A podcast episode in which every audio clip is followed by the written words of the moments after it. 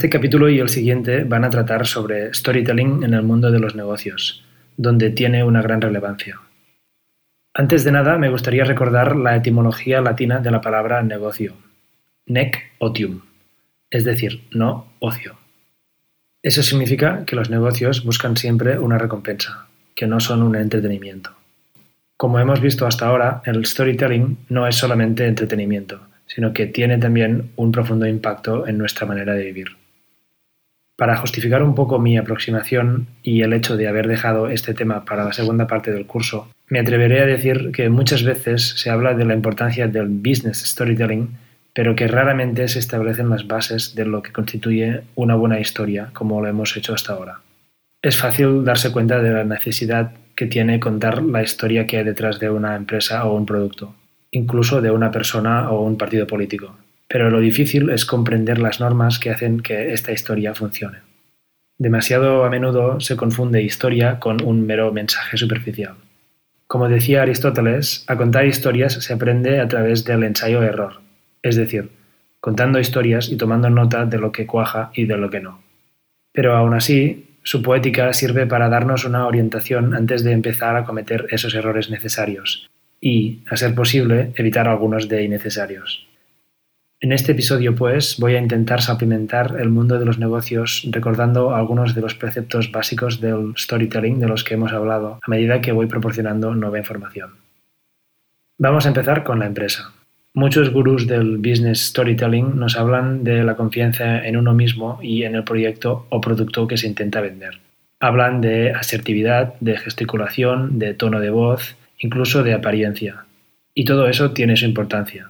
Pero como hemos visto, lo que hace que una historia se quede grabada en la memoria, lo que más atrae la atención del espectador es su estructura, el conflicto y la tensión.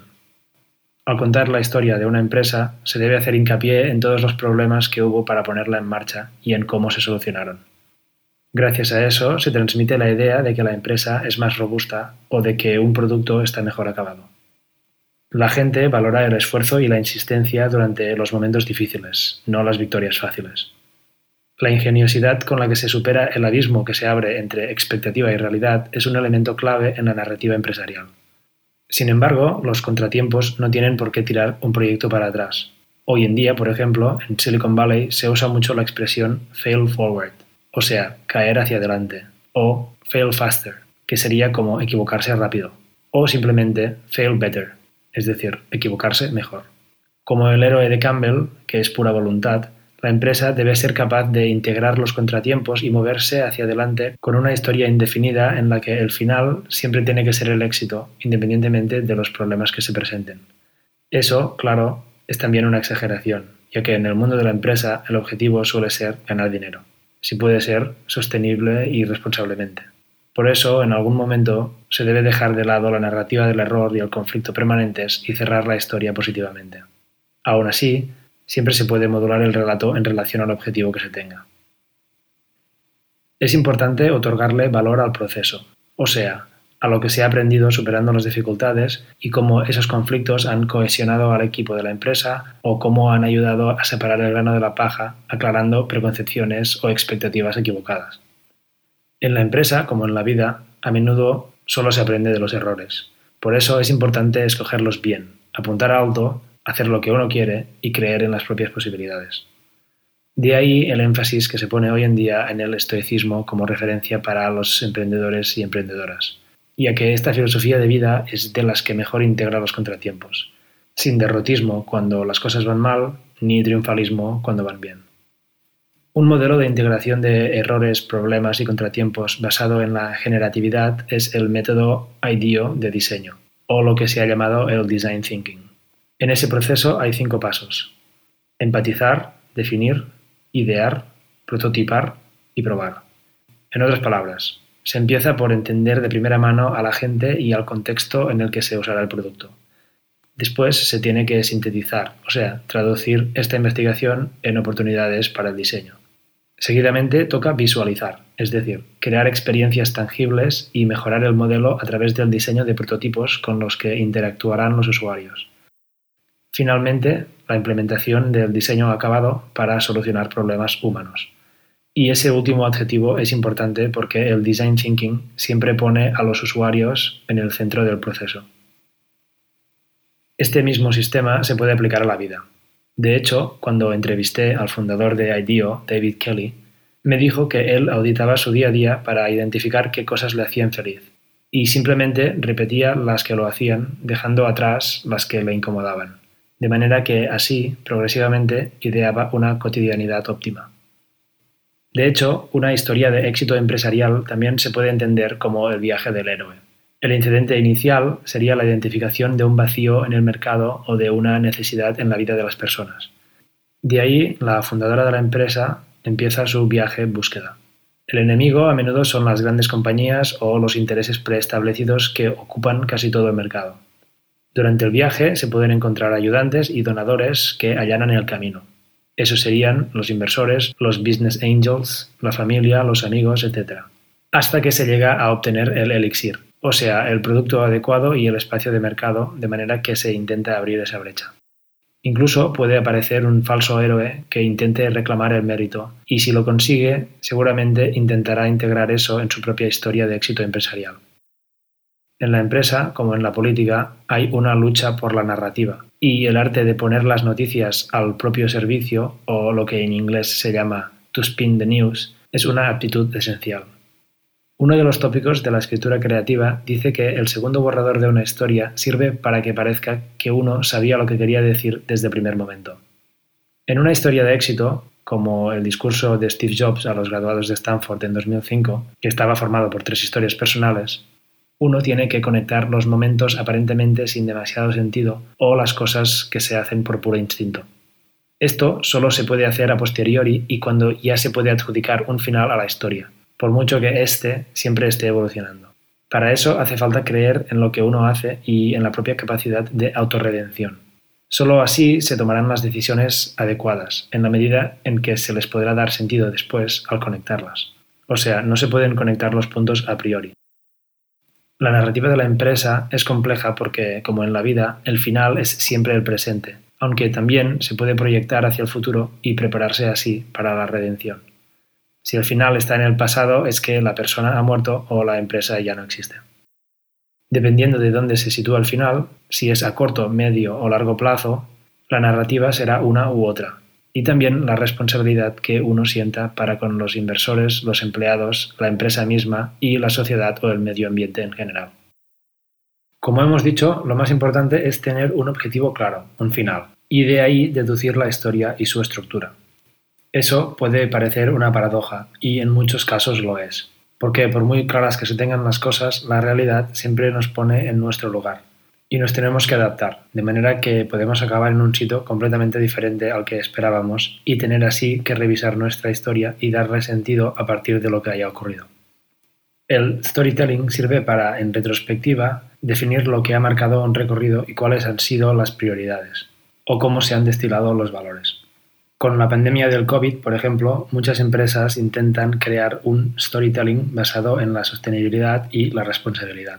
Sobra decir que para presentarse como sostenible y responsable, la historia detrás de una empresa o un producto son cruciales.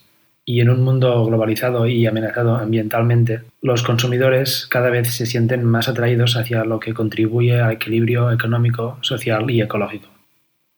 Como mencioné en el capítulo sobre historia, el storytelling puede ser útil para vender proyectos empresariales de la misma manera que lo puede ser para vender proyectos científicos. Lo importante es hacer una promesa al principio, como si fuera la piedra de un tirachinas que va a ser propulsada hacia lo lejos para dar en una diana imaginaria. Una vez hecha la promesa, es importante dar un sentido de final, un objetivo, y explicar cómo se va a llegar hasta ahí. En Business Storytelling hay un montón de gente que dice cosas totalmente dispares que les han funcionado a ellos en los negocios, ya sea para vender a sus clientes o para convencer a sus asociados. Pero de la misma manera que no hay una sola buena forma de contar una historia, tampoco hay una sola buena manera de vender o de convencer.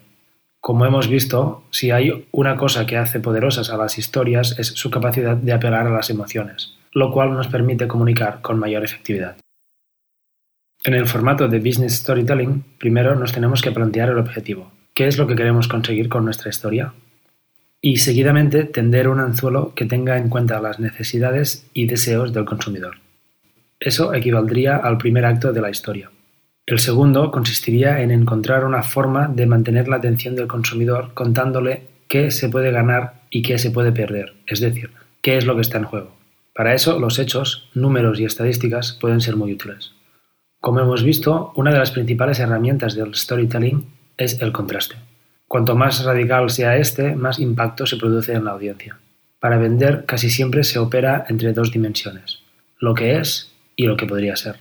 Contrastar números, ya sea a través del descuento que se hace o de un antes y un después, son técnicas clásicas de venta.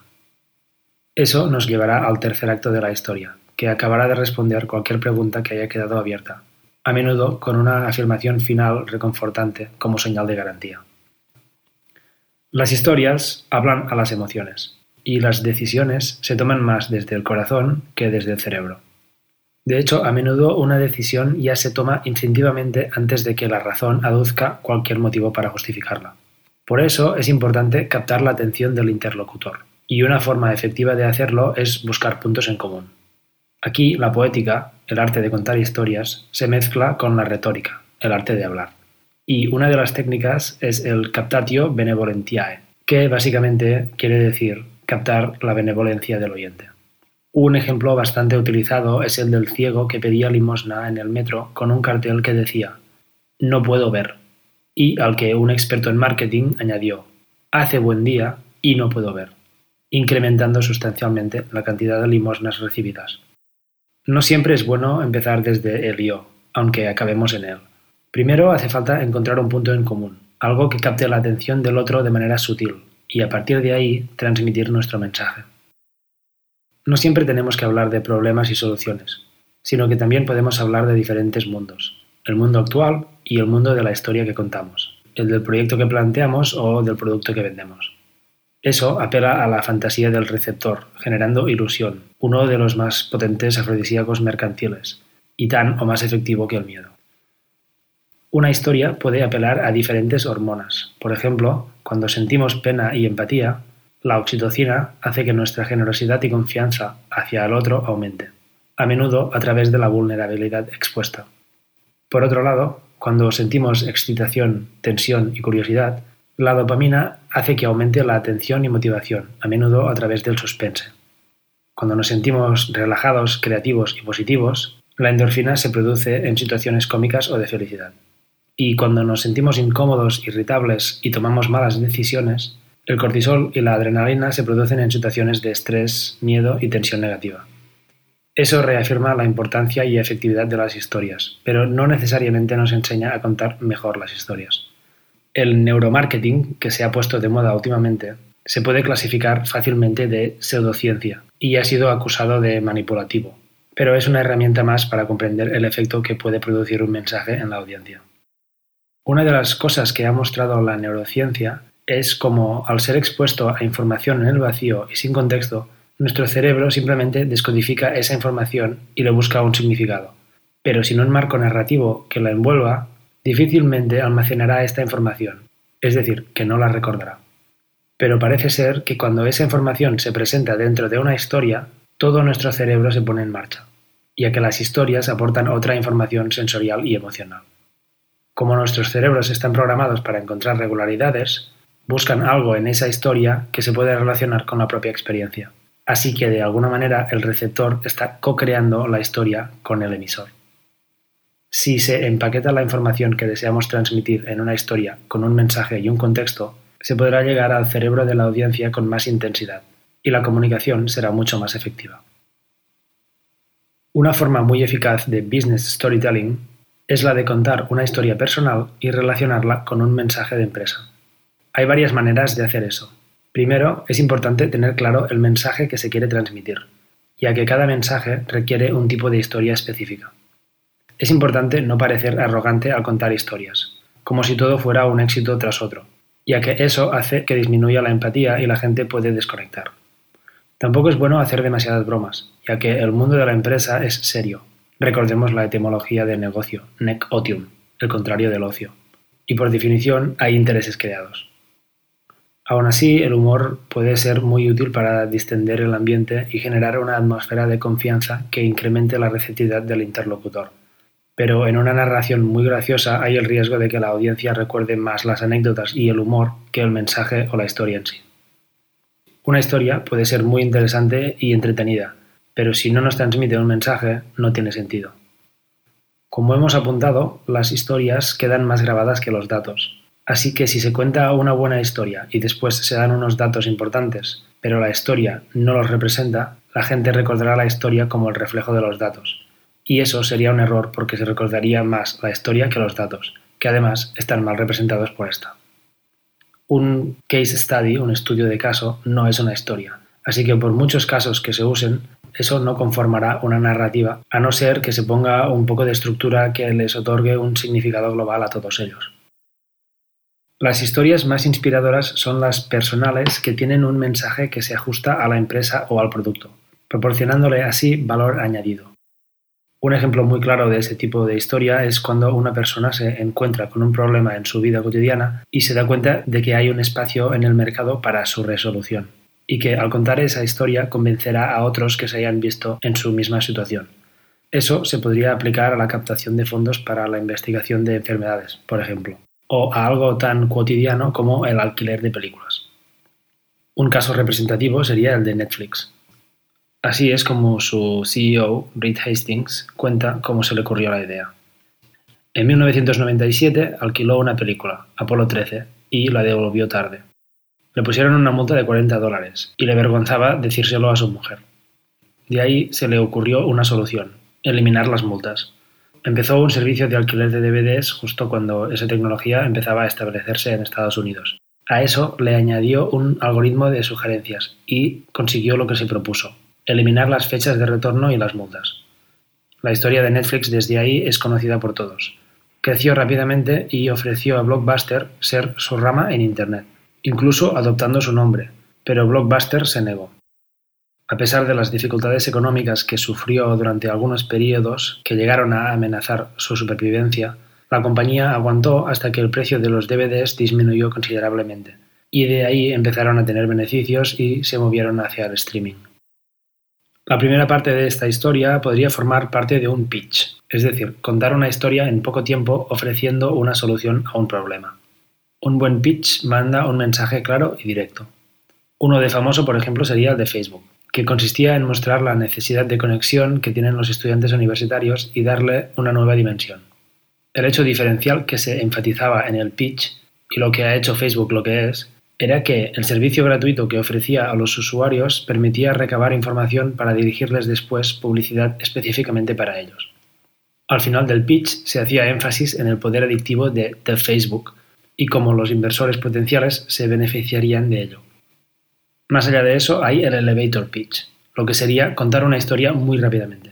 Si un pitch se compone de un elemento que capte la atención, una visión clara del mundo y un plan sólido para realizar esa visión, el elevator pitch se centra sobre todo en captar la atención y dar una pista del plan de futuro. Se suele decir que en el elevator pitch uno tiene que seguir los pasos de wow, how and now.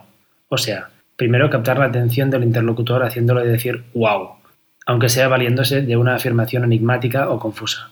Seguidamente, contar el cómo, el how, clarificando la confusión que se haya podido crear con la primera afirmación. Y finalmente, el now consistiría en un ejemplo claro de cómo se implementaría el proyecto ahora, mostrando seguridad y preparación. Se supone que un elevator pitch tiene que tener una palabra clave y una frase memorable, como una especie de tweet que se pueda desplegar en lo que dura un viaje en ascensor. Como hemos visto varias veces, cuando se construye una historia, lo más importante es el final.